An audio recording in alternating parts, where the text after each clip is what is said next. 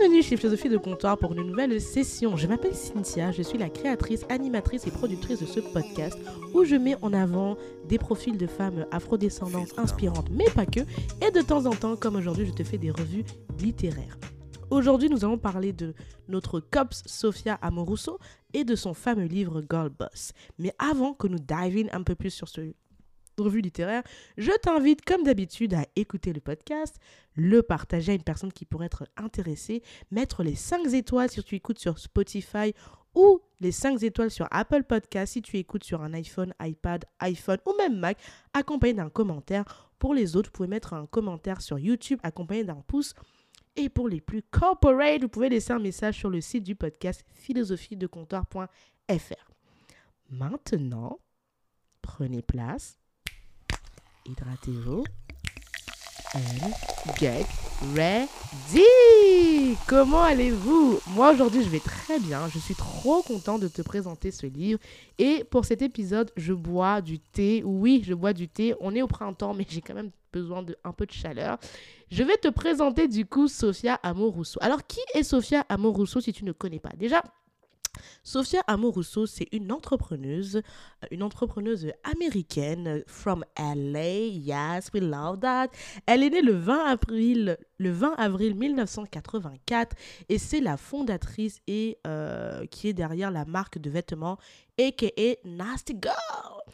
Moi, à chaque fois que j'entends le nom de cette marque, vous savez ce qui vit dans ma tête gratuitement Dans la gratuité du triste, j'ai la voix de Janet Jackson qui fait des pas de danse dans son clip Nasty. C'est catastrophique. Et tout ça, c'est à cause de Understress. Ok, donc là, Team 90, si tu te rappelles de Understress, quand il faisait des pas de danse sur certains sons euh, iconiques de l'époque, voilà. Donc, à chaque fois que j'entends ce mot nasty, j'ai la voix de Jen Jackson. C'est une catastrophe. Si tu ne vois pas de quoi je parle, je te mettrai dans la description le lien. Comme ça, toi aussi, tu pourras avoir ce son qui va vivre gratuitement dans ta, tête. Bref, revenons à nos moutons. Donc, Sophia Marusso, c'est une entrepreneuse qui a lancé sa boîte en, 2006, pardon, à l'âge de 22 ans. Elle a créé sa boîte euh, toute seule avec à peine une centaine de, de, de, de, dollars dans les, dans les mains.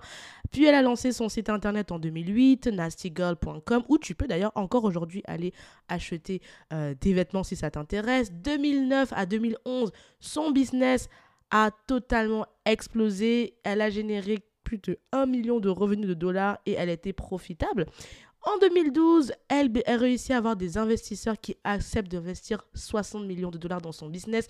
2014, elle sort exactement le livre dont je te parle, euh, qui va être un best-seller qui va bien se vendre dans le monde entier et qui va d'ailleurs créer un petit peu tout un mouvement de femmes entrepreneurs que tu vois encore aujourd'hui. Et puis, euh, avec le temps, elle va faire la couverture de plusieurs magazines, notamment Forbes euh, et Forbes, elle va participer dans plein de TV shows comme Good Morning, euh, Good, Good Morning America, mais pas que. 2016, petit moment de chute, elle se fait, euh, elle, elle divorce de son mari, elle, euh, sa, sa, compagnie fait bankruptcy, file from break, comment on dit ça? Faillite, voilà, fait faillite. ironiquement, ça correspond au jour où Donald, Donald Trump a été élu karma. Non, je rigole. Et en, 2000, euh, 2017, euh, son livre Girl Boss est adapté au cinéma euh, dans, un, dans une série Netflix produit par la belle et l'unique Charlize Theron. Si tu vois pas de qui on parle, c'est la, c'est la dame blonde qui fait la pub de Dior. J'adore. L'actrice sud-africaine, c'est elle. Bref, tout ça pour te dire que Sophia Marusso, en deux mots, She is a boss. C'est vraiment une nana, c'est une entrepreneuse de folie. Elle a un CV de dingue. Va la checker sur LinkedIn. Elle a vraiment un CV de ouf. Aujourd'hui, elle n'est plus PDG de sa, de sa boîte euh, Nasty Girl, mais elle a refondé un nouveau business, aka Girl Boss, qui est le nom de son livre. Elle a fait un podcast et aujourd'hui, elle est totalement dédiée euh, à euh, aider les entrepreneurs à lancer leur business ou ceux qui veulent avoir des side hustles. C'est ce qu'elle fait aujourd'hui à temps plein. Et je pense qu'elle offre même des masterclass, si je dis pas de conneries, à vérifier. Donc, elle offre, elle, mène des masterclass, si je dis pas de conneries. Donc voilà. T'as compris, on a là une, une femme euh, d'affaires redoutable qui est également investisseuse. Pourquoi j'ai choisi de te présenter ce livre?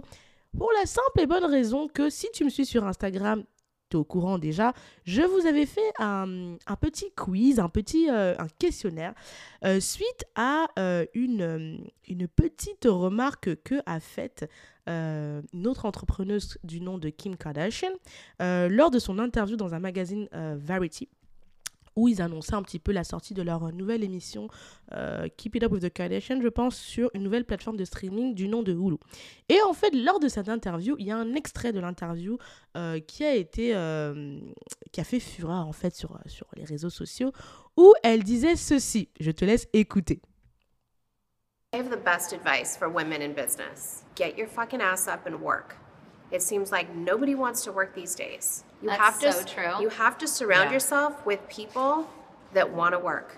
Have a good work environment where everyone loves what they do because you have one life. No toxic work environments and show up and do the work. If you're the smartest person in that room, you got to go to another room. Like you don't I want to be around really successful people because that's going to drive me to be successful. A lot of people get intimidated to be in a room full of smart thinkers, wealthy people, whatever it is. I want to be in that learn. room because it also in, like scares you to want to be like to be Like, the motivates you and least person- inspires you. Yeah, Yeah. I'm like I gotta hustle so but I I can think be back also in this room and get because you see everything on social media and you think, oh, it's just a lifestyle, or oh, it's like really quick and easy, and you can just post something, and it's not easy. When you do product shots, when you do post things that are work related posts, it's still a job and it's still really hard, and success is never easy. So you just, if you put in the work, you will see results. It's that simple.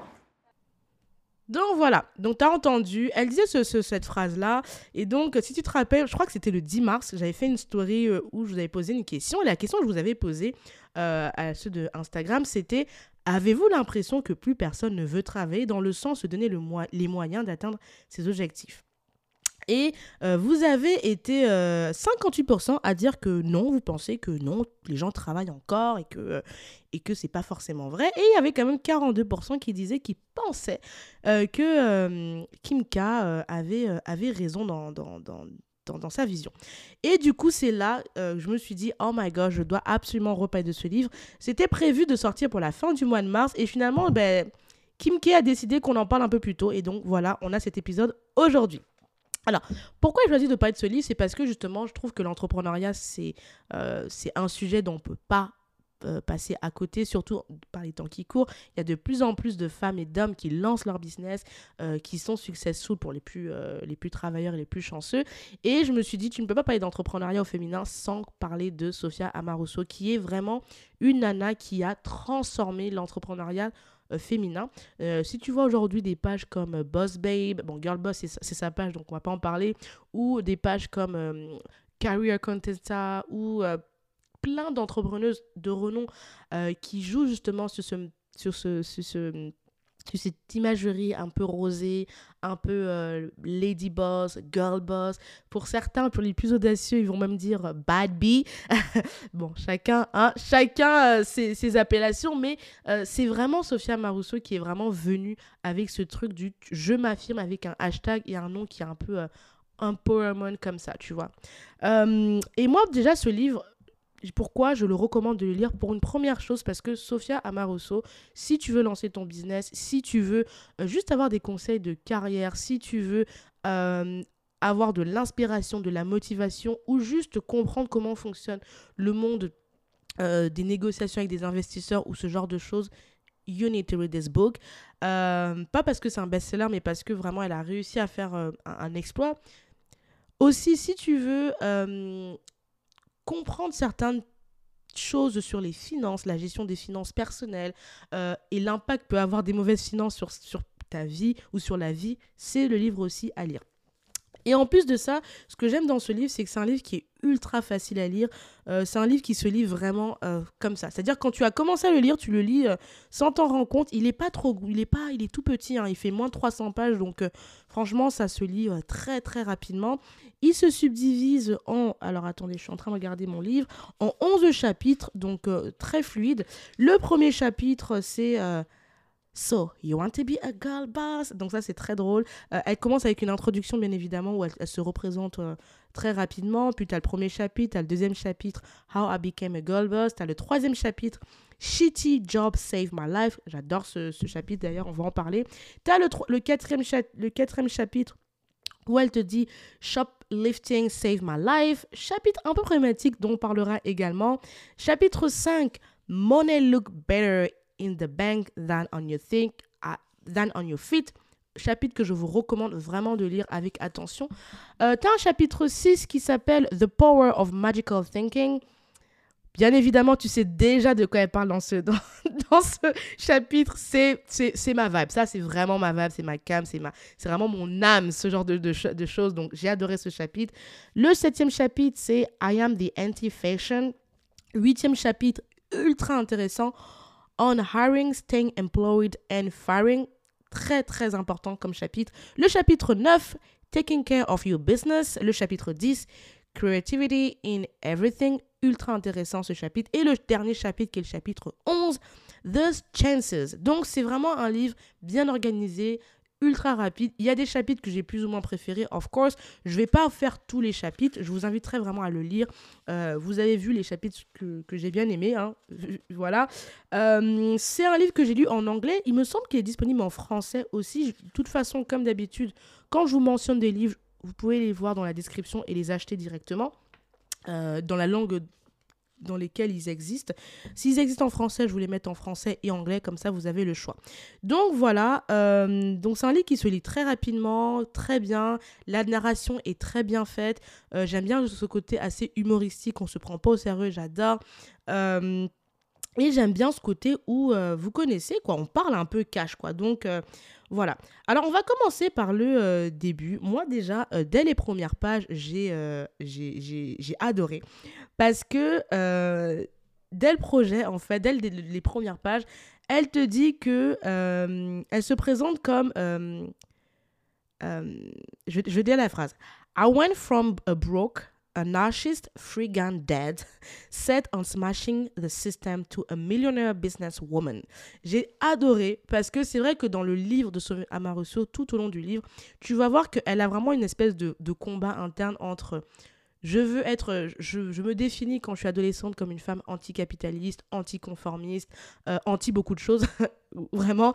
Et, euh, et puis au fil du livre, avec la maturité et avec son business qui évolue, elle plonge dans le capitalisme, mais elle apporte des nuances. Et ça, c'est des choses qu'on va voir par la suite. Et je trouve c'est très intéressant. J'aime aussi le fait que euh, dans son livre, dès les premières pages, elle te dit clairement, euh, ce livre, euh, this book will teach you how to learn from your own mistakes and from others people's like me. It will teach you when to quit or when to ask for more. It will teach you to ask questions and take nothing at face value. To know when to follow the rules or when to rewrite them. It will help you to identify your weakness and play to on your strengths. I love it. Euh, et la phrase qui, moi, j'ai adoré, c'est quand elle te dit? Euh, This book will not teach you how to get rich quick, break into fashion industry or start a business. Et c'est ça, vraiment, moi, la phrase qui... Je me rappelle à l'époque, quand je l'avais lu il y a, il y a quelques années, et quand je l'ai relu, je sais que c'est la phrase qui avait vraiment été en mode This is for me. I can... I, can je peux continuer à le lire.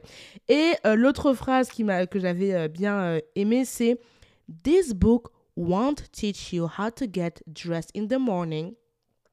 It is, it is neither a feminist manifesto nor a memoir. I was like, yes, I love it. Euh, et voilà. Et donc, j'ai bien aimé ce côté dès le départ. Elle te dit à quoi t'attendre. Euh, c'est pas euh, la recette miracle de comment on devient millionnaire, pas du tout.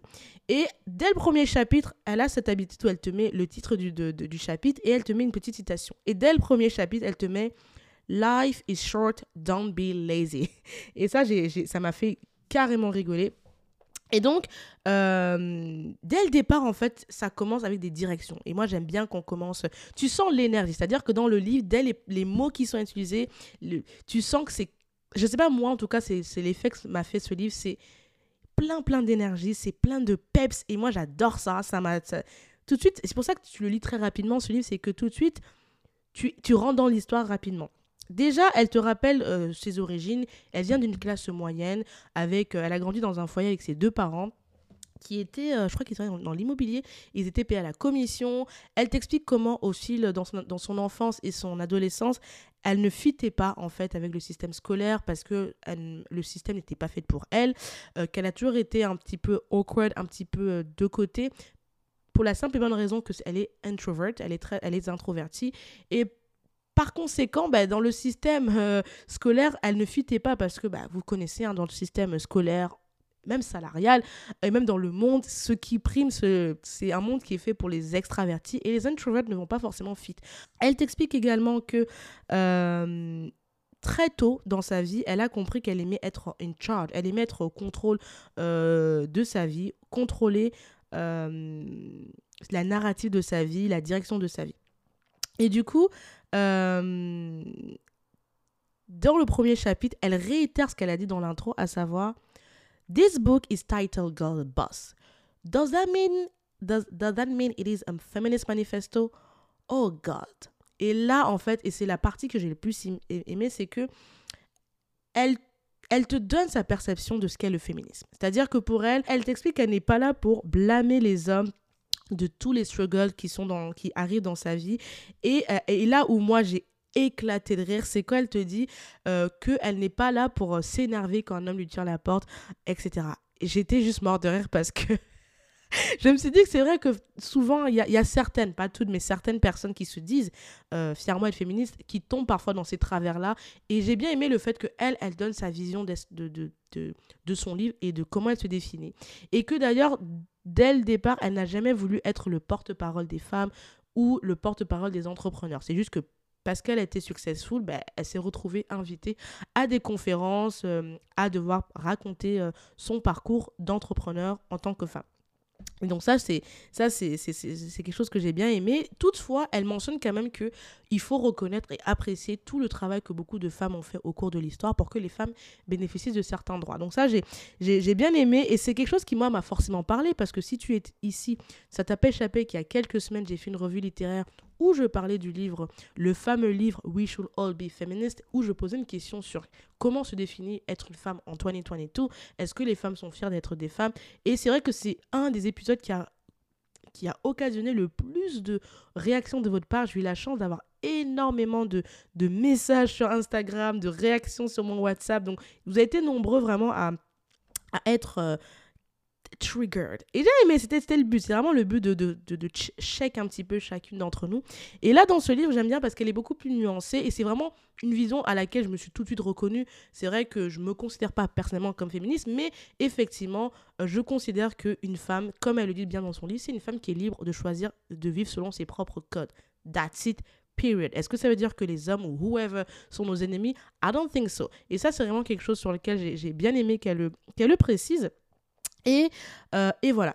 Et puis, euh, elle t'explique comment, euh, tout au long de son livre, hein, tout au long des, chapitres, dans, dès le chapitre 2, elle te raconte comment, quand elle était adolescente, en fait, elle était vraiment en, ple- en pleine crise d'adolescence et qu'elle était totalement en désaccord avec sa mère, qui, elle, voulait lui donner une, une éducation beaucoup plus classique, qui voulait lui donner, même dans le style vestimentaire, des vêtements qui sortent de, de magasins, on va dire, classiques. Et elle, elle n'était pas du tout d'accord. Elle était très dans une vibe très punk. Elle écoutait beaucoup de musique euh, punk.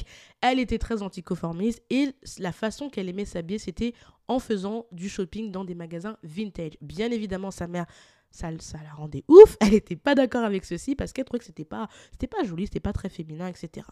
Et elle explique que dans pendant l'adolescence, elle était vraiment euh, contre la féminité que sa mère voulait lui inculquer et que du coup, une manière de se rebeller contre ça, c'est qu'elle elle explique, j'ai trouvé ça un peu gross mais drôle en même temps, que pendant un moment de sa vie, elle ne s'épilait pas euh, les, les, les, les jambes parce que justement c'était une manière un petit peu de de, se rebeller en fait hein, euh, contre sa mère et contre euh, le, bah, le, le monde. D'ailleurs, elle explique que pendant toute son adolescence, elle était vraiment très anti-capitalisme.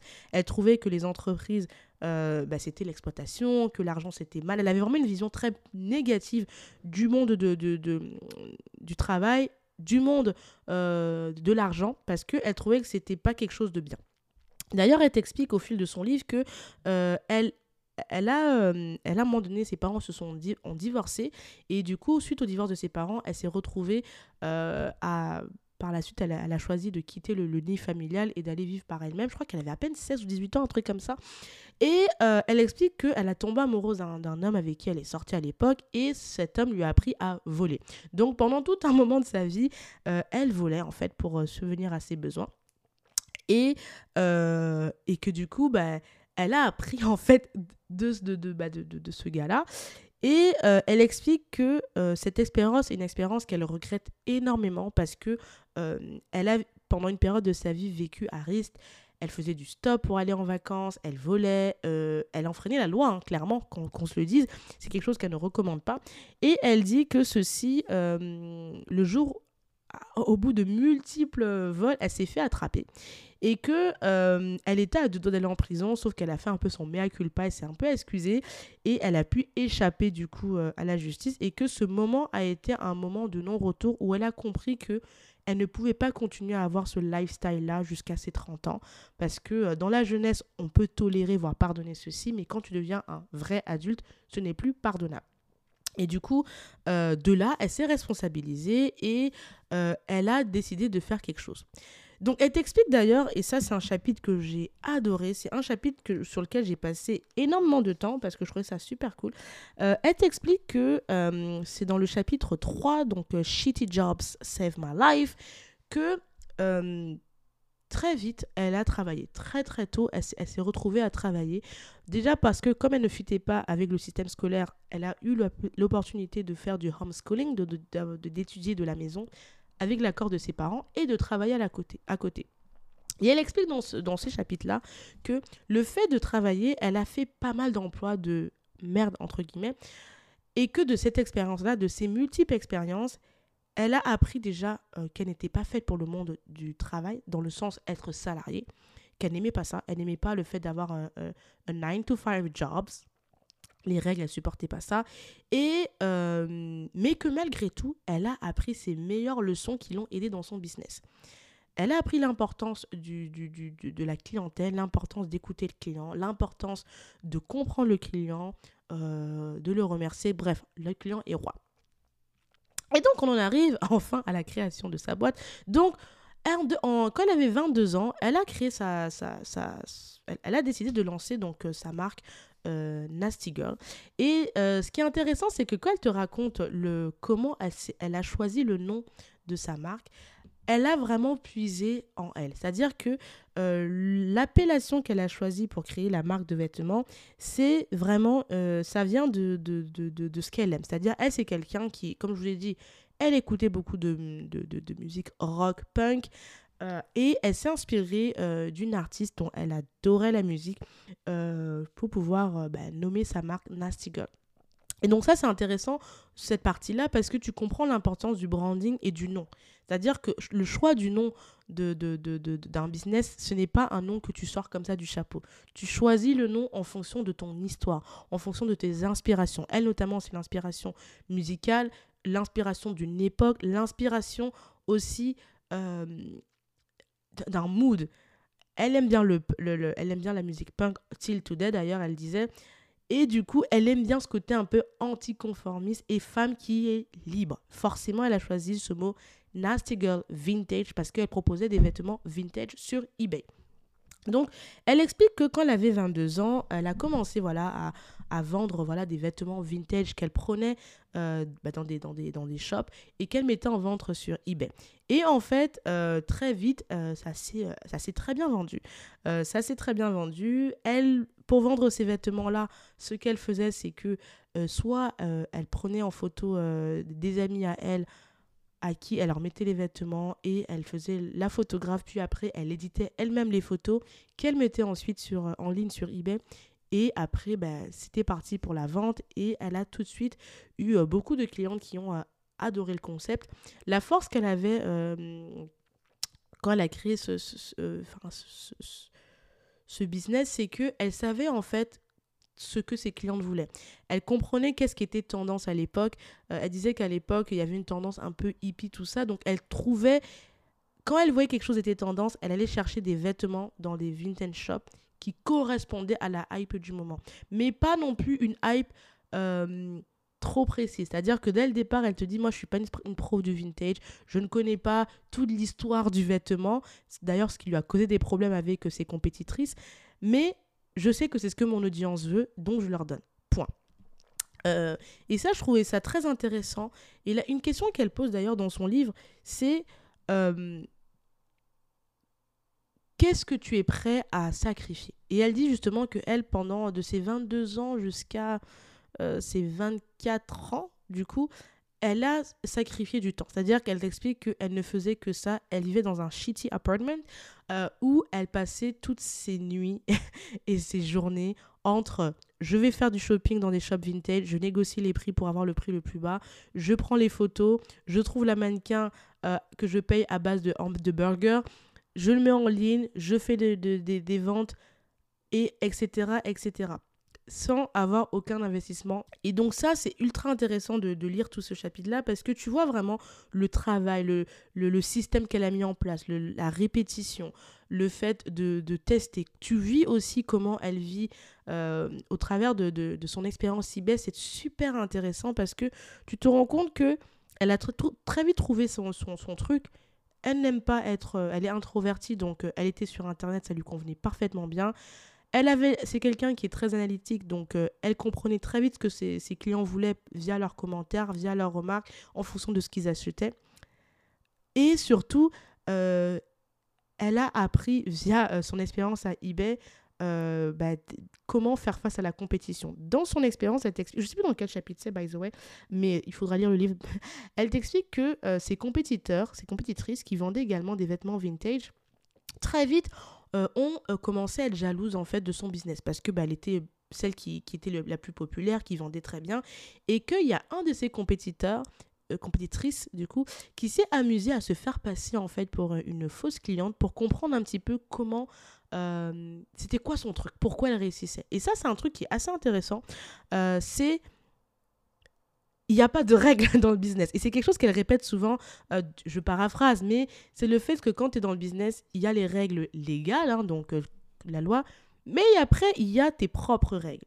Et vu qu'on est dans un système de compétition euh, et de vente, bah, chacun essaie de trouver comment je vais moi garder ma clientèle et vendre. Et justement, j'ai trouvé ça très ingénieux de sa part, de, de ses compétitrices, d'aller se dire, je vais aller acheter chez mon concurrent pour comprendre déjà le système de tarification, comprendre le processus de clientèle, recevoir le vêtement et tout et tout et tout le process. Et ce que j'ai trouvé aussi smart de Sophia Marosso, à l'époque, hein, il faut quand même le préciser, elle n'a pas, elle pas été diplômée d'université, elle n'a pas fait d'Ivy League, elle a littéralement à peine le, le bac, je crois.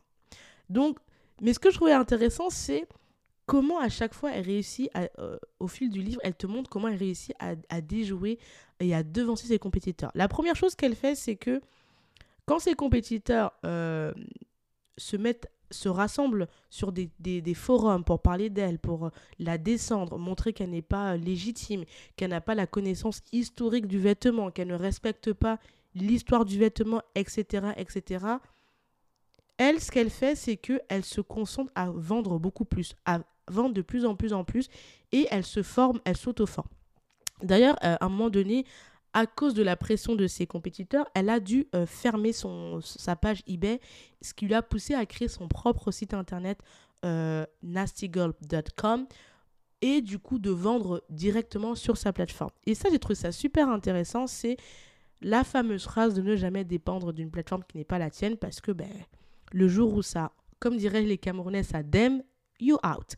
Et ça, j'ai trouvé intéressant de voir comment elle avait déjà anticipé ceci et c'est juste qu'elle a été elle a, elle a dû euh, créer son site un peu plus rapidement que prévu parce que euh, ses compétitrices ont trouvé des petits stratagèmes pour faire en sorte qu'elle soit kick-out sur le fait qu'elle ne respecte pas certaines euh, policies de eBay.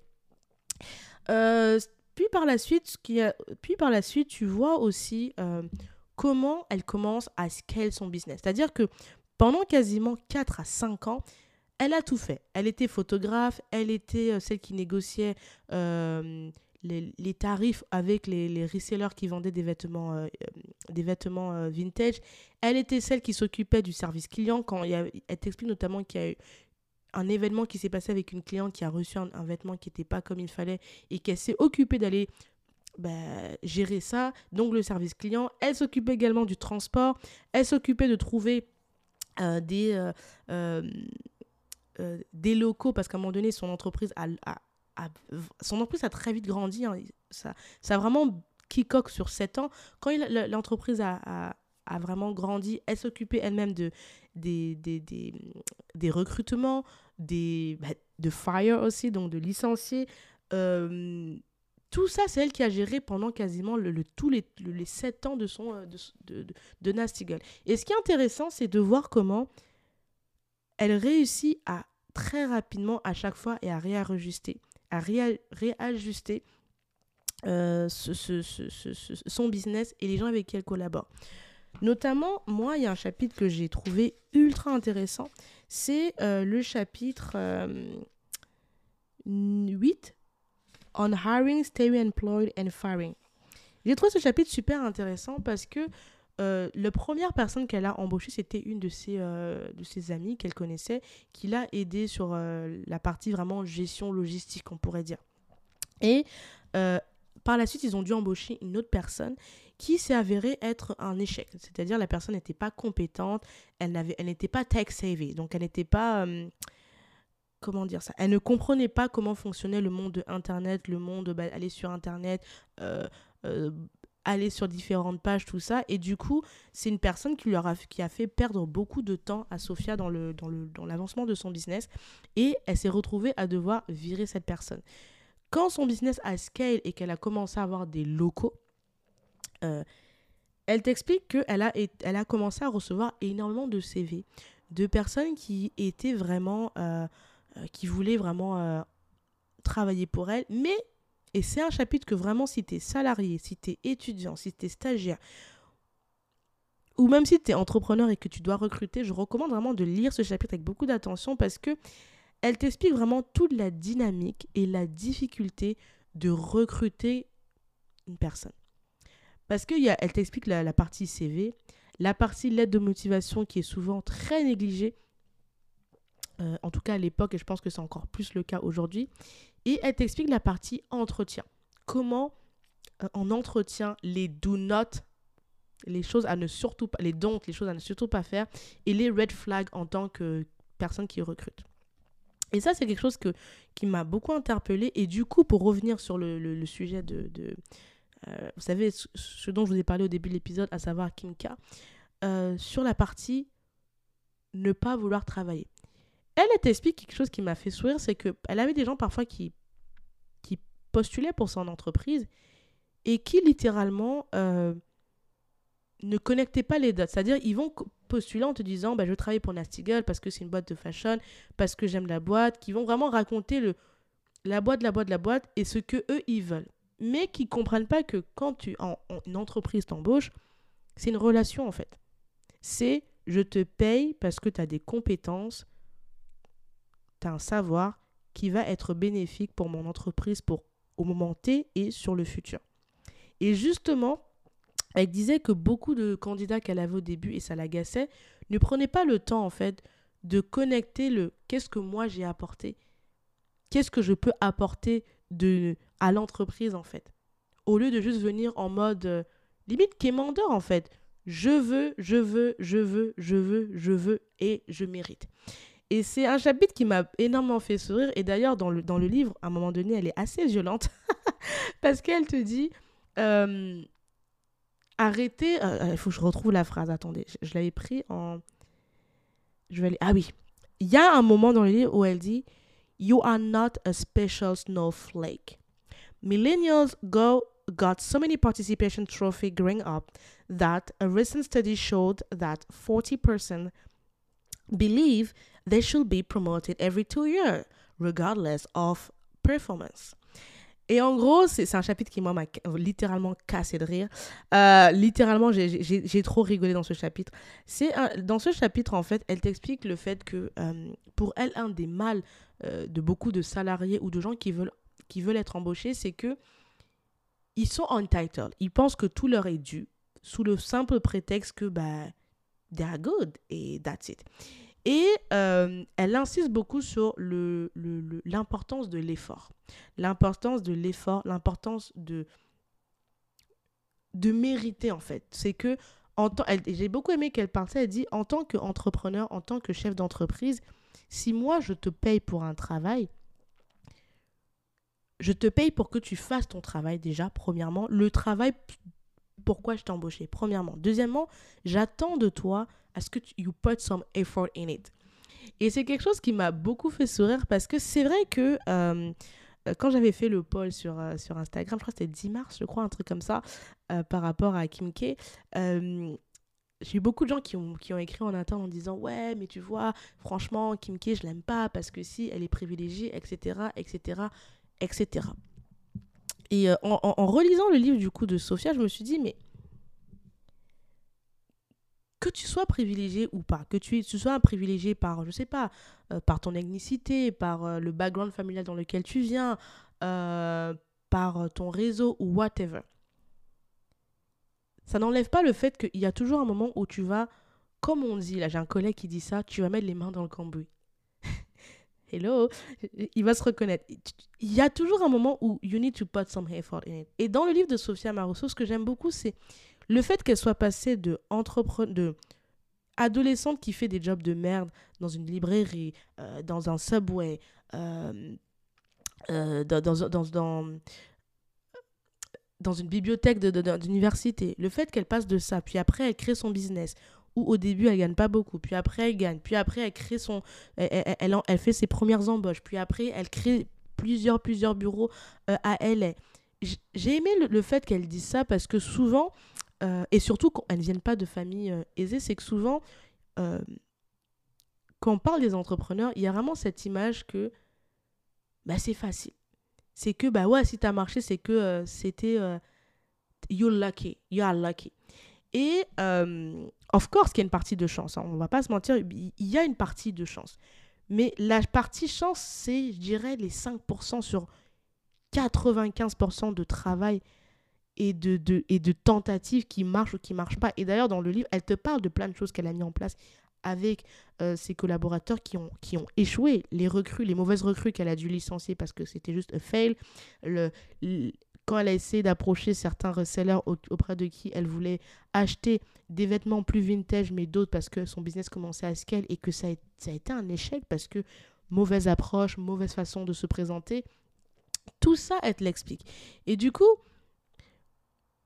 quel que soit ce avec quoi tu commences, que tu commences avec 0 euros comme c'était, enfin 0 dollars comme c'était son cas, ou que tu commences avec 10 000, allez, 10 000 cas, ou 1 million de dollars, ou je sais pas, en fonction de, du ratio, ça n'empêche pas que pour que ton business continue à, à, fonctionner pendant un an, deux ans, trois ans, cinq ans, sept ans, etc., etc., il y a une mécanique à mettre en place. Et ces mécaniques-là, c'est pas pas une c'est pas une garantie. C'est pas une garantie que la mécanique que tu vas mettre en place va fonctionner. Of course, plus tu as de moyens humains, célébrités, investisseurs, tu peux entre guillemets, euh, réduire la potentialité d'échec, mais ce n'est pas une garantie. Et d'ailleurs, il y a pas mal d'études qui disent que euh, un la, la, date de, la date de survie, non, je m'exprime super mal, my gosh, le français m'a quitté. Euh, quand on crée un business, apparemment, les années les plus cruciales qui vont être déterminantes si le, le business que tu crées va survivre, c'est les, trois les 3 à 5 premières années. Généralement, c'est le temps qu'il faut pour que ton business survive. Si tu survis aux 3 à 5 premières, premières années de, vie, généralement ton business va, réussir à, durer dans le temps. Voilà. Donc euh, c'est pour ça que je dis, il faut prendre en compte tout ça en fait, ces années de, de, de risque où littéralement tu sais pas ce que ton business va donner. Peut-être qu'il va mourir. Et d'ailleurs, je vous invite euh, dans vos pays respectifs où vous m'écoutez, la France, euh, le Canada, les États-Unis, regardez les dates en fait de combien de business sont créés par an et combien survivent les deux, 3, 4, 5, 10, tout ça. Et c'est pour ça que du coup, par rapport à, à, ce, ce que Kim avait dit sur le fait du travail, oui, of course que tu dois travailler. Toute personne qui lance un business euh, travaille, c'est inévitable. Et je pense que, comme elle le dit si bien dans son livre Socia Rousseau, je suis millennials, donc je relève totalement je pense qu'effectivement, euh, beaucoup de millennials et encore plus la génération de Gen Z, on est dans cette vibe où on pense que tout nous est dû parce qu'on a eu un diplôme, parce que euh, à tel âge on devrait avoir ça et parce que, et là du coup, euh, parce qu'on est habitué à, au storytelling, à des belles histoires où on se dit, bah attends, Jeff Bezos est milliardaire, moi aussi je dois être milliardaire. Attends, Steve Jobs a créé Apple, bah attends, moi aussi je vais être Steve Jobs. Attends, euh, Nike existait. En fait, il y a un peu ce storytelling des entrepreneurs qui ont été successful, mais on oublie beaucoup les, comme on dit, les petites lignes. Vous savez, les, quand vous avez un contrat, il y a toujours les petites lignes, tout en petit que personne ne lit. On oublie souvent ça. Et moi, ce que j'aime avec ce livre, c'est qu'elle t'explique, elle te raconte les petites lignes que tu, ne lis pas dans les, les histoires de, de, ces entrepreneurs. Il lui a fallu 7 ans pour être successful. D'accord? 7 ans pour être successful, avoir des investisseurs. Mais, et ça, elle ne le dit pas dans le livre, mais quand vous ferez vos recherches, vous verrez, son business a été aussi bankrupt, a également fait faillite. Pourquoi je te raconte tout ça? C'est pour dire que quand tu lis le livre de Sofia Marosso, ce qui est très, très, très, très, très euh, euh, perceptible, c'est le côté risque. C'est que les 4 ans, 5 ans, 7 ans où elle a travaillé comme une acharnée, elle n'avait aucune garantie en fait qu'elle serait millionnaire. Elle n'avait aucune garantie qu'elle allait make it. Elle n'avait aucune garantie. Mais elle a continué à aller en se disant, c'est ma passion. Je sais que je suis douée pour faire ça. And I'm gonna do it. Mais elle n'avait pas de garantie en fait. Même quand son business a été euh, a très bien marché, qu'elle a eu plein de magasins, euh, qu'elle a eu ses investisseurs en 2012, ça a été quand même un, parcours de combattant. D'ailleurs, fun fact, euh, il y a un moment dans le chapitre où elle t'explique comment elle a dû comprendre le monde des investisseurs. Comment elle a dû aller à, la Silicon Valley avec des, dans le monde de, la tech et, échanger avec les investisseurs. Et ça, c'est un moment qui est ultra crucial parce que elle t'explique le, le monde assez sombre, je rigole, mais des investisseurs, leurs attentes, comment chacun a ses intérêts, pourquoi un investisseur veut investir dans ta boîte et comment choisir son investisseur. Ça, c'est un chapitre qui est super intéressant. Et ce que j'aime, c'est que Sophia Amaruso, c'est vraiment la définition pour moi de la self-made et de l'autodidacte. Elle apprend à chaque fois par elle-même. Quand elle crée son premier site internet, elle t'explique le livre qu'elle a acheté et qu'elle a pris par elle-même littéralement quand elle, elle, elle, elle doit faire de l'éditing et qu'au début, elle, ne connaît pas Photoshop, elle t'explique comment c'est elle-même qui faisait de l'édition euh, de manière un peu archaïque. Quand euh, euh, elle apprend à voir, à lire en fait le, le, le, feedback de ses clients et à réajuster, elle le fait par elle-même, elle apprend par elle-même. Le fait de créer une communauté sur eBay, le branding, tout ça, elle apprend par elle-même. Et pareil, quand son business grandit, elle t'emmène dans le voyage de comment j'apprends à approcher des investisseurs, à comprendre quel investisseur va m'aider à aller où je veux aller mon business et quel investisseur ça va être juste non, non, non, non, absolument pas. Et c'est en ça où je trouve que lire ce livre, pour moi, est vraiment une, une espèce de réponse à, à cette fable de La Fontaine, à cette pensée un peu euh, basique de Kim K ne travaille pas ou n'importe quel entrepreneur ne travaillent pas, c'est la chance, ou bien ils sont trop payés par rapport à ce qu'ils ont fait. Je dois quand même rappeler qu'aujourd'hui, Sophia Marousseau n'est plus à la tête de son entreprise, mais son entreprise continue d'exister. Son entreprise continue de donner de l'emploi à plein de jeunes femmes et hommes qui apportent à leur tour du plus à ce qu'elle a créé initialement. Et moi, je trouve que c'est quelque chose qui, qui mérite quand même respect. Et, euh, et je dis pas que les entrepreneurs sont des dieux et que les salariés sont des merdes. Absolument pas. D'ailleurs, moi, j'aime pas ce. ce, ce... Il y a beaucoup ce, ce combat parfois qu'on voit sur les réseaux où on aime faire entrepreneur vs euh, salarié. Moi, je pense que c'est vraiment un couple qui est censé travailler ensemble parce que, comme elle le dit si bien dans son livre, au bout d'un moment, elle a été obligée d'embaucher parce qu'elle voulait scale son business. Et toute personne qui a, qui a une entreprise le sait. Moi, j'ai pas d'entreprise, j'ai un podcast, mais c'est inévitable qu'à un moment donné, si tu veux aller plus loin, tu as besoin de petites mains et tu as besoin d'autres cerveaux pour avoir un apport, pour améliorer ce que tu ne peux pas faire tout seul. Donc ça, je trouve que c'est assez perceptible et, et surtout, le, sacrifice. c'est quelque chose qu'on retrouve aussi. Je suis all over the place, ça me fatigue, mais bref, lisez ce livre. Mais il y a une, vraiment une notion de sacrifice et de travail qui tu vois tout au long de ce livre et que moi j'aime beaucoup. Euh, parce que, il y a, comme je dis, il y a vraiment cette fable de la, de, sur les, les, réseaux sociaux où tu es un entrepreneur, c'est cool, c'est fun, tu te lèves, euh, tu, tu, travailles 4 jours, et après tu vas à Dubaï, and that's it, and that's fun, and, et tu mets ton petit hashtag et c'est cool. Absolument pas. Et, et, j'aime beaucoup quand Sophia Marousseau te parle de quand elle a commencé à gagner ses vraiment, elle a commencé à avoir le, million sur son compte bancaire. Comment elle était contente, mais comment aussi elle était très précautionneuse, ça se dit, je crois, précautionneuse, précautionneuse, je sais pas, je pense que ça se dit, de la gestion de son argent.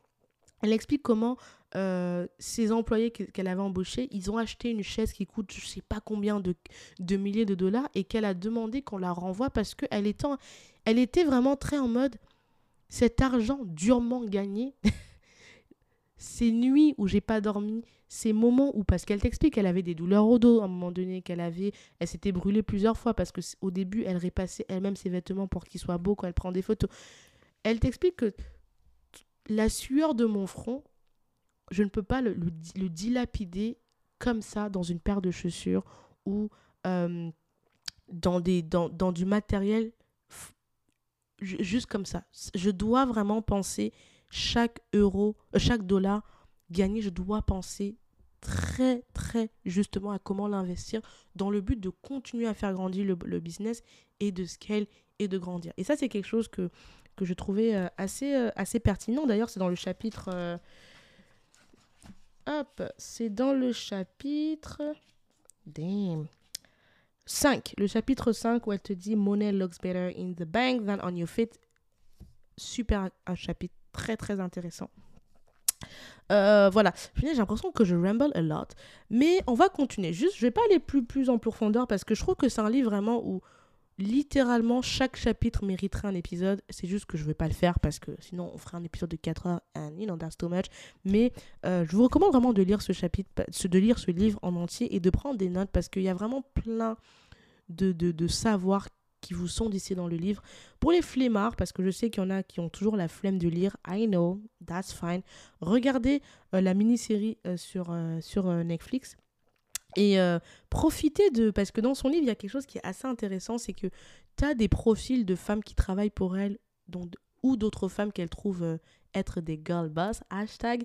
ce que j'ai trouvé intéressant, c'est que toutes les femmes qu'elle présente dans son livre lui ressemblent assez. C'est-à-dire, c'est des femmes, je pense, caucasiennes, si je ne me trompe pas, qui se définissent comme être euh, anticonformistes, qui, quand elles étaient adolescentes, détestaient le capitalisme. Mais au final, tu te rends compte, en grandissant, elles se rendent compte en grandissant que ce qu'elles veulent, en fait, c'est le confort, le la sécurité déjà financière pour pouvoir se faire plaisir à elles et leur famille et, et être libre de stress, en fait et que leur perception du travail et du capitalisme a changé quand elles ont trouvé un job qui les intéresse et qui ont de l'importance pour elles et qui, ont, qui sont meaningful pour elles. Et ça, c'est quelque chose que j'ai trouvé euh, assez, euh, assez puissant et c'est vraiment, euh, c'est vraiment intéressant à, lire ces, passages-là. je suis en train de regarder autre chose que je voulais vous dire par rapport à cette revue de livres. Oui, oui, oui, oui, oui, oui. J'ai trouvé parce que j'ai pris plein de screens et j'ai pris plein avec mon iPhone. Euh,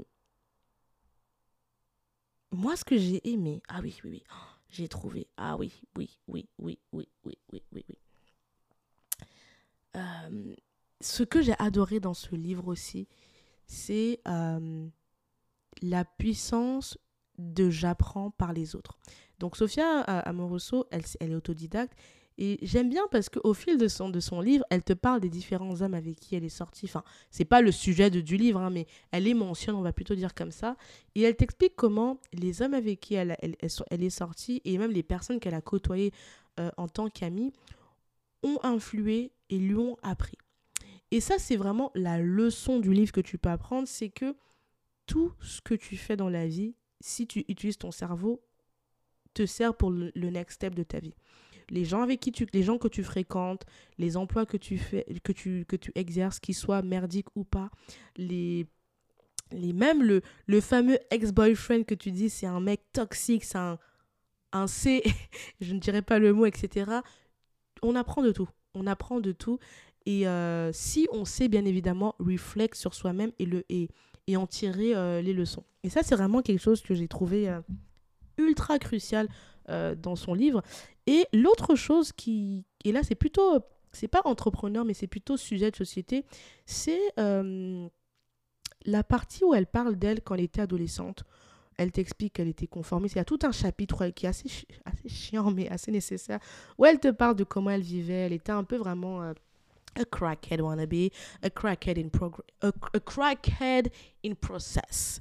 Euh, vraiment euh, dans un délire anticonformiste, euh, en mode je, je, vis un peu en mode hippie, je traîne avec, d'ailleurs elle le dit dans son livre qu'elle traînait avec des gens qui étaient anticapitalistes, anti-viande, vegan. Et don't get me wrong, je n'ai rien contre les végans. J'ai beaucoup d'amis qui sont véganes, by the way, et je respecte ça.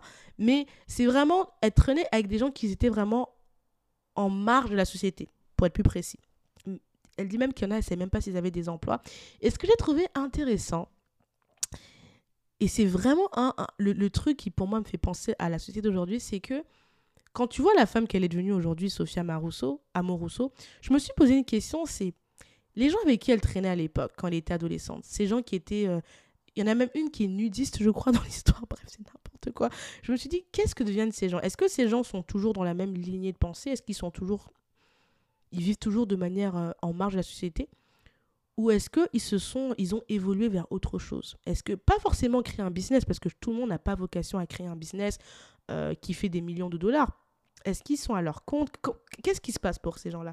Et c'est un truc qui m'a vraiment hit quand j'ai lu ça, parce que clairement, elle te dit que euh, la personne qu'elle était adolescente, elle, elle, est contente d'être la femme d'aujourd'hui par rapport à celle qu'elle était adolescente parce qu'elle était insecure, elle comprenait pas tout les, le fonctionnement de la vie et elle explique que être adulte, c'est comprendre que la vie, c'est des nuances. Et j'ai adoré ça parce que aujourd'hui, si ça n'échappe à personne, si tu es sur les réseaux sociaux, tu as vraiment euh, euh, l'impression qu'on est dans un monde un peu. Euh, un, peu. J'ai pas envie de dire binaire, mais quasiment. C'est-à-dire qu'il y a les méchants vs les gentils every fucking day. On sait pas pourquoi, mais bon, c'est un peu la narrative. Et que du coup, il y a vraiment encore un courant de pensée où on est contre. Il y a vraiment deux équipes. Ceux qui sont contre les, les entrepreneurs, qui sont contre le fait de faire de l'argent, hein. même pas forcément entrepreneurs, qui sont contre le capital, qui sont contre le fait de posséder des choses, des, biens immobiliers, des biens financiers, des bref. Et tu as ceux qui sont, euh, qui sont plus en mode tout doit être donné à tout le monde, euh, allons taxer chez les. Voilà, c'est vraiment. Il y a vraiment ce, ce, monde-là. Et, euh, et moi, ça me fait sourire parce que je me dis, bah être adulte, c'est comprendre ça, en fait. Et, et, j'ai espoir que euh, tous ces jeunes qu'on voit sur les réseaux sociaux qui sont un peu dans cette vibe où ils sont anti-tout, où ils sont un peu, euh, ils sont anti-tout, mais en même temps, ils sont tout et rien au final. Euh, j'ai un peu espoir de me dire que peut-être que dans 10 ans, 20 ans, quand la génération Gen Z sera du coup adulte, qu'elle aura, qu'ils auront compris ça et qu'ils ils auront pas grillé des étapes importantes de leur vie. Parce que il faut pas oublier que c'est pas parce que tout, le monde qui vole ou qui prend des produits illicites ou qui fait, je sais pas, qui prend des décisions radicales ne s'en sort pas. Et, et moi, c'est vraiment aussi, pour moi, le, le, le, le reminder que j'ai de ce livre, c'est qu'aujourd'hui, elle te vend ça de manière très glamour. Euh, elle te vend des livres, elle te fait et elle gagne de l'argent dessus. Mais j'ai aussi envie de te rappeler, toi qui vas lire ce livre et qui va lire ces chapitres-là où elle te où elle est un peu dans son moment euh, rock and roll et tout ça, tout le monde qui, fait, qui a ce lifestyle-là ne va pas forcément make it mentalement, professionnellement et tout ça. Euh, et du coup, ça me ramène à mon dernier euh, point avant qu'on clôture cette revue littéraire qui est un peu all over the place, let's be honest, mais je pense que c'est ma destinée quand je fais des revues littéraires, c'est la vie, c'est pas juste une, une, une... Enfin, je vais le rephraser ne faisons pas de notre vie chacun une tendance, mais faisons de notre vie une vérité qu'on va pouvoir mener sur le long terme, sur les 10, 20, 30, 40 prochaines années. Et c'est vraiment moi ça que j'ai retenu dans la partie plutôt sujet de société, c'est euh, la hype c'est bien, les trends c'est bien, les trends c'est cool, il faut les suivre, si, si et seulement si c'est en accord avec le toi d'aujourd'hui et le toi de demain. Et c'est vraiment le, le, le, le, point le plus, le plus pertinent de tout ce livre. C'est que... Euh, c'est ça, pour moi c'est ça. Et, et, et, et, ce livre conforte, me conforte dans l'idée que euh, tout est évolution en fait. Ce que tu penses aujourd'hui, ce que tu fais aujourd'hui, est-ce que tu es sûr que tu vas pouvoir le mener dans 5 ans, dans 10 ans et l'assumer? Euh, Voilà. Et moi, ça me fait rire parce que quand elle t'explique tous ces traverses qu'elle faisait quand elle était adolescente, je me suis dit, mais là, je suis dans un délire philosophique. Hein. Excusez-moi, quand on est chez Philosophie de Comptoir, on doit avoir un moment un peu philosophique, you know? Mais je me suis posé la question de tous ces jeunes, et moins jeunes d'ailleurs, qui sont dans des trends un peu chaotiques. Tu vois, sur TikTok, parfois, franchement, j'adore TikTok, by the way, mais c'est pas TikTok que je critique, c'est vraiment certains utilisateurs. Je vois parfois des trucs sur TikTok et je me dis, mais girl, t'es en train de te filmer en train de faire ça. Est-ce que dans est-ce que quand tu auras 20 ans, tu vas assumer ça? Est-ce que quand on aura 25, tu vas assumer ça? Est-ce que quand on aura 30, tu vas assumer ça? Quand on aura 40, 50, 60, 80, 90, si tu es chanceux d'arriver là, est-ce que tu vas assumer ce truc? Ah non, non, c'est une question. Moi, moi c'est plutôt la question que je pose à chacun d'entre nous, c'est est-ce que les actions qu'on mène, et surtout dont on laisse des traces euh, sur Internet, est-ce qu'on est sûr qu'on va les assumer quand on aura 30 ans, 40 ans 50 ans, 60 ans, peut-être que certains d'entre nous seront parents. Est-ce qu'on va les assumer? Et, ça, c'est vraiment une question euh, ouverte euh, que je vous laisse. Autre chose aussi qui m'a fait sourire dans ce livre, c'est est-ce que l'entrepreneur, être une femme entrepreneuse, euh, c'est forcément être une girl boss ou une bad bee, comme, comme aiment dire certains? Euh, ça, c'est aussi une question parce que euh, j'ai vu un post sur Instagram d'une nana qui disait qu'elle est entrepreneur, mais que euh, elle ne se pour elle, c'est pas parce qu'elle met pas de costard, de costume pardon, ou de blazer, c'est plus cute, de blazer et de, de talons à 10 cm qu'elle n'est pas, elle est moins entrepreneuse que d'autres. Ce n'est pas parce qu'elle se définit pas comme une boss lady qu'elle est moins entrepreneuse que les autres. Et du coup, moi, ce livre m'a aussi questionné en le relisant pour le coup. Hein. c'est vraiment en relisant là récemment, je me suis posé la question de est-ce que toute entrepreneuse femme doit être une girl boss ou une bad bee I don't know, I don't, I don't, know. Je, vous laisserai me, dire ce que vous en pensez parce que c'est un livre qui a tellement shifté que, que je pense que c'est une vraie question qui mérite d'être posée. Et aussi, le dernier point, j'arrête pas de dire dernier point, mais en fait, c'est pas le dernier point. L'autre point, c'est quel entrepreneur femme t'inspire? Et ça, je vous laisse la, la question ouverte. Moi, je sais que quand j'ai découvert le monde de l'entrepreneuriat et, c'est là, elle fait partie des premières entrepreneuses que j'ai suivies vraiment et que je continue de suivre à Sophia Moroso. Euh, il y a également la, nana de Nana Wax, la nana de Nana Wax, c'est pas son prénom, mais bref, vous, voyez, de qui je parle. Euh, il y en a tant d'autres, il y en a tellement d'autres euh, qui sont inspirantes, mais ouais, quelles sont les femmes entrepreneuses qui vous inspirent? Dites-moi, dites-moi ça. Je serais assez euh, curieuse de voir si j'en connais, je les connais ou je les connais pas. Et, euh, et je pense que euh, pour clôturer, et là je vous promets, je clôture, il serait temps qu'on ait aussi une diversité de modèles d'entrepreneurs. C'est-à-dire, je sais pas, moi j'aime, j'aime bien voir des entrepreneuses, des mom entrepreneurs. J'adore voir des femmes mamans qui sont entrepreneurs, qui mènent leur barque aussi.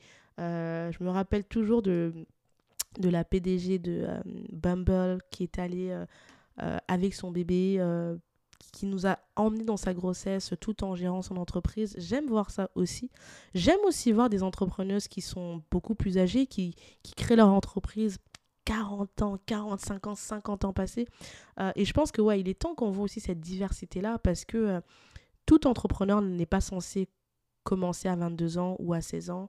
même si c'est des modèles qu'on nous montre à la télé, je pense que... Donc voilà, bref, j'ai Ramble. Euh, j'espère que tu as aimé cette revue littéraire, que ça t'a donné envie de le lire. Euh, j'ai fait exprès de ne pas aller trop dans le détail parce que je pense que c'est un livre que tu dois lire, vraiment. C'est You need to read this book.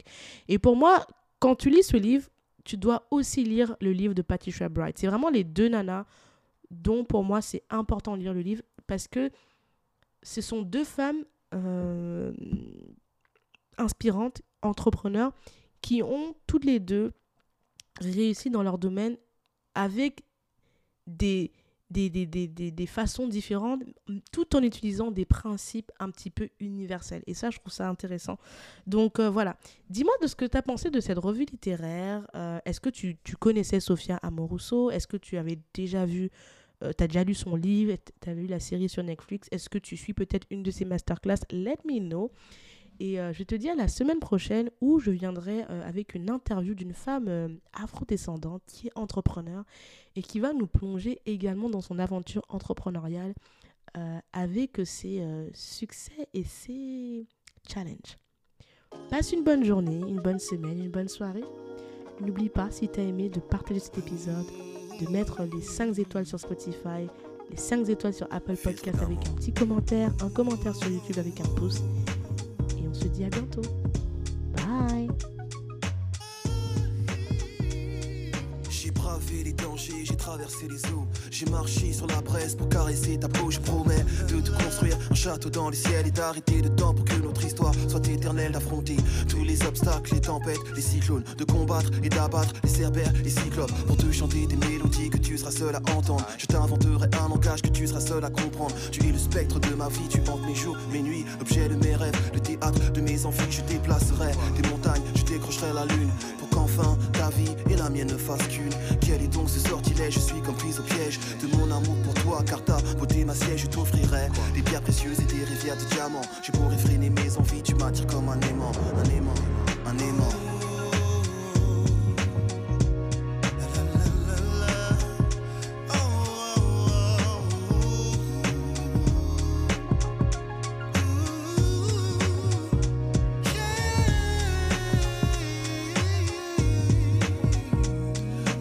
Rythme de ton cœur et lorsque tu m'effleures, je perds le contrôle de moi, tu me transportes ailleurs. Tu me baillonnes et me flagelles, c'est une douce torture. Je succombe sous l'effet de tes baisers et tes morsures. Chair en ébullition, âme en lévitation, nos respirations sont en parfaite synchronisation. Je fonds lorsque tu me touches avec tendresse, je vibre lorsque tu m'enlaces et me caresses, je m'évade. Quand tes lèvres se posent sur les miennes, je ne sais plus où je suis, j'ai le feu dans les veines, ouvre les portes de ton paradis, je veux goûter ton eau de vie. Forme fascinante envahissent mes rêves et j'ai envie de voir l'érotisme à son paroxysme connaître chaque atome de toi. Tu es ma friandise nos âmes et nos corps sont en accord jusqu'à la petite mort qui je l'espère laissera place à la vie dans ton coffre fort coffre fort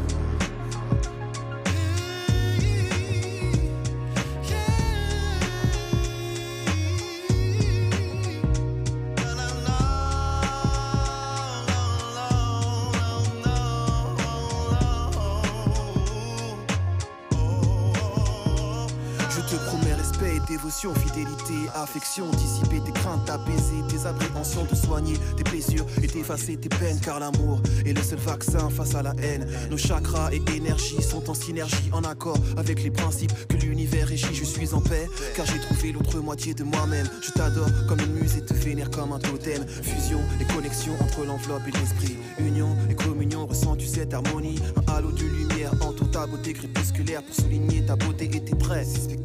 Jamais je n'aurais cru pouvoir m'accomplir ainsi. Trouver une personne qui donne un sens à ma vie, car enfin, tu m'appartiens et je t'appartiens. Le pouvoir d'amour a choisi de croiser nos chemins, nos chemins.